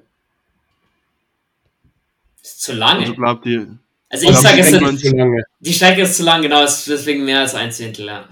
okay. Leclerc wird Zweiter in der Weltmeisterschaft. Nein, Nein, für mich Ferrari auch so ein bisschen auf dem absteigenden Ast die letzten zwei Rennen. Ja, und ich glaube, auch diesmal Verstappen wird den kürzeren ziehen in Abu Dhabi nach dem ganzen Ding. Ich meine, es geht ja nicht spurlos an ihm vorbei, was die Medien, was die Fans schreiben und und und. Ich denke, dass Verstappen und Paris und Davis ihn vorbeilassen wird. ja, auf die Okay. Unruhen bei Ferrari mit Binotto. Ich glaube, das sind jetzt zu viele Unruhen noch bei Ferrari zum ganzen Thema rundherum. Nein.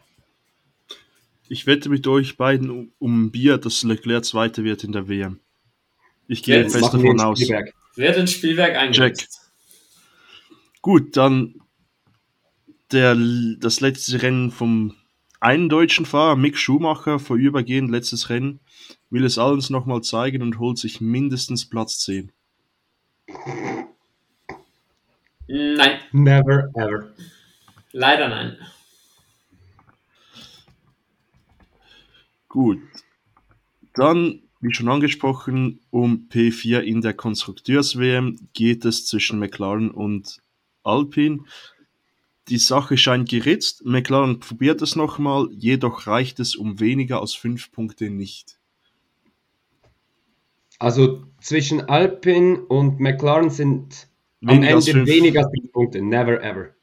Ich könnte jetzt, weil ich muss sagen, das Tippspiel muss ich auch noch auflösen. Ich wäre sogar in der komfortablen Situation zu sagen, Lando Norris haut hier alles raus, Chaos rennen und gewinnt das Ding am Ende. Aber ich bin leider zu sehr realistisch und pessimistisch dazu. Deswegen, also nee, Alpine wird schon relativ in Anführungsstrichen komfortabel. Vierter McLaren wird vielleicht besser aussehen in Abu Dhabi. Aber ich denke eben, es wird kein Chaos reinkommen. Deswegen, ja, die holen noch ein paar Punkte auf, aber waren unter fünf Punkte. Kommen sie nicht dran.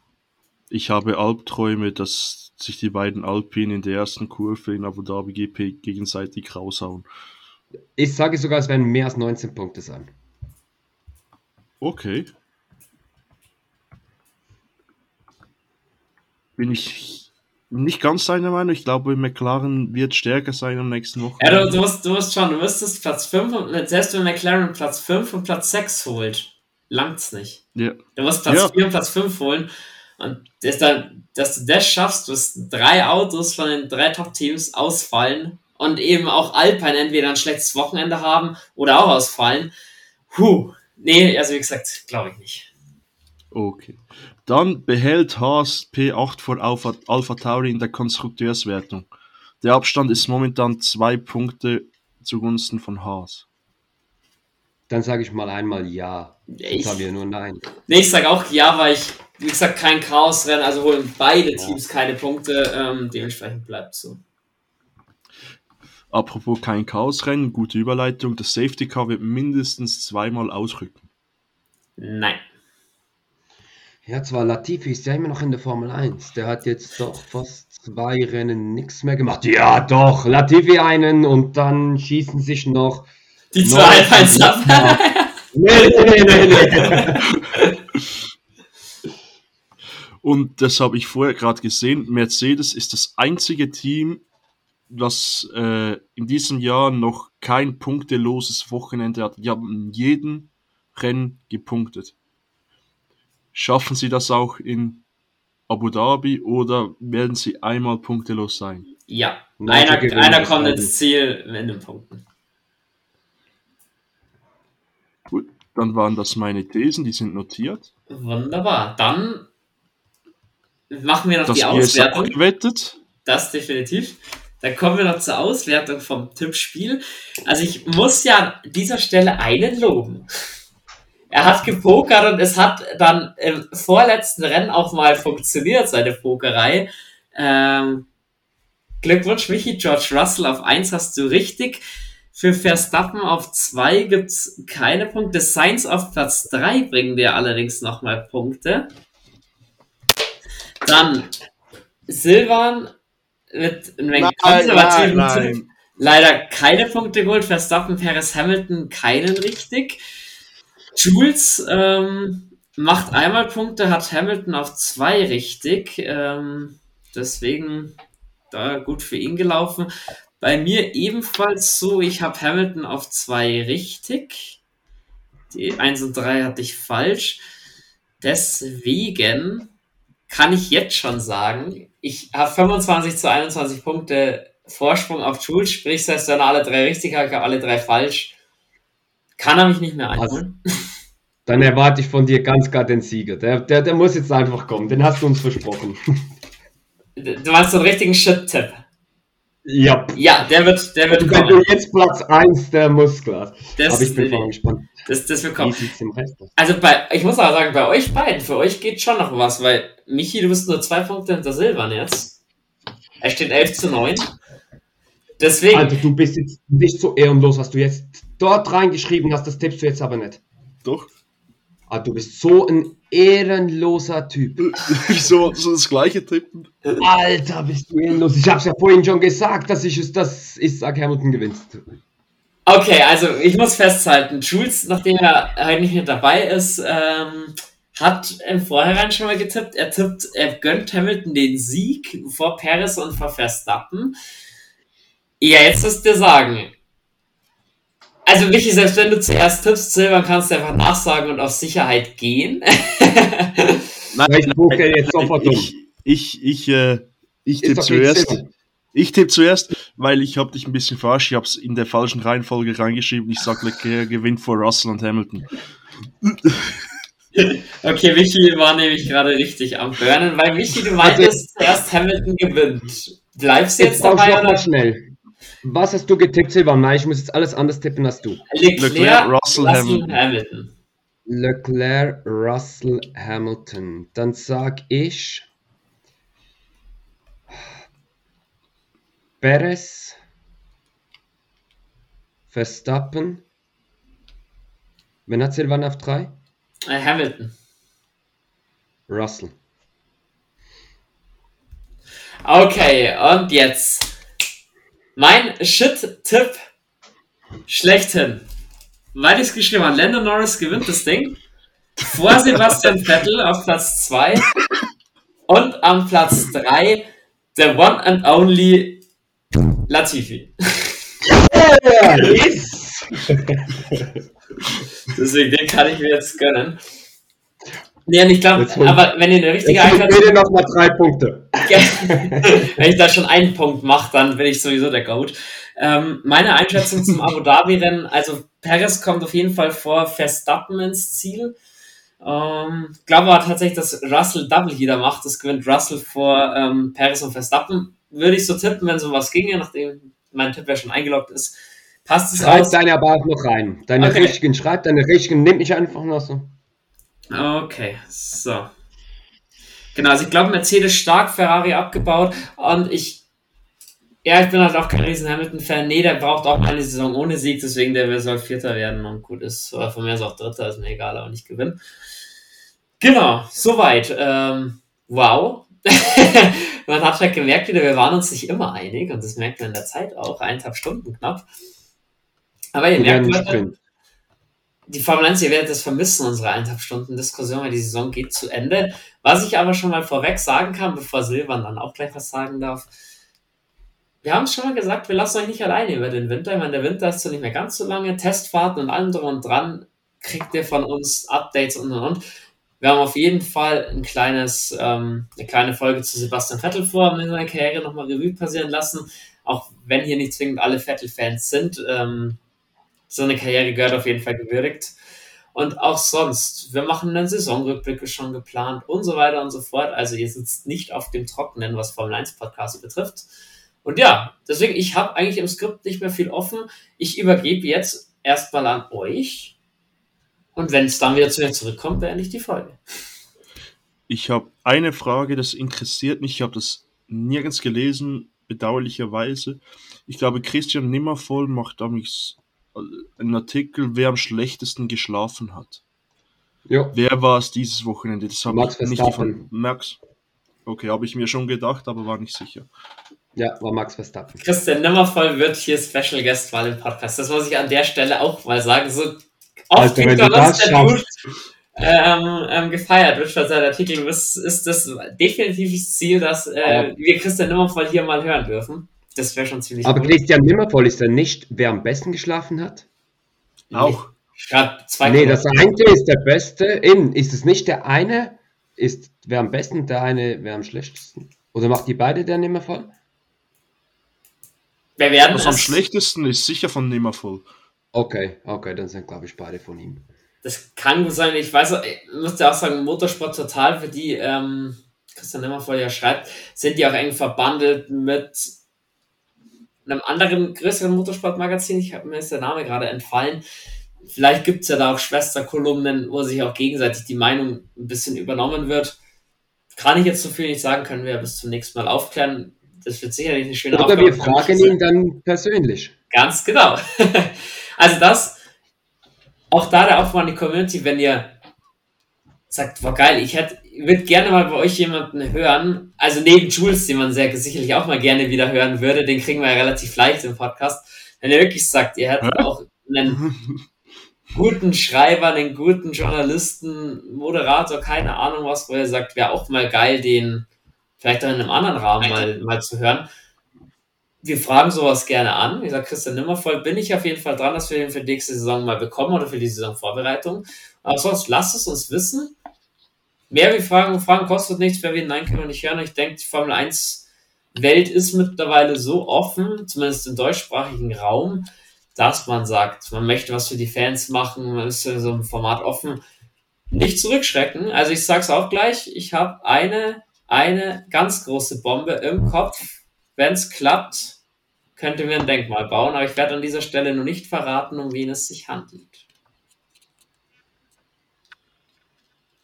Ja, was, ich habe mir ist jetzt auch so etwas gekommen. Wer- Werden wir noch besprechen, aber ich habe auch noch so eine Idee im Hinterkopf.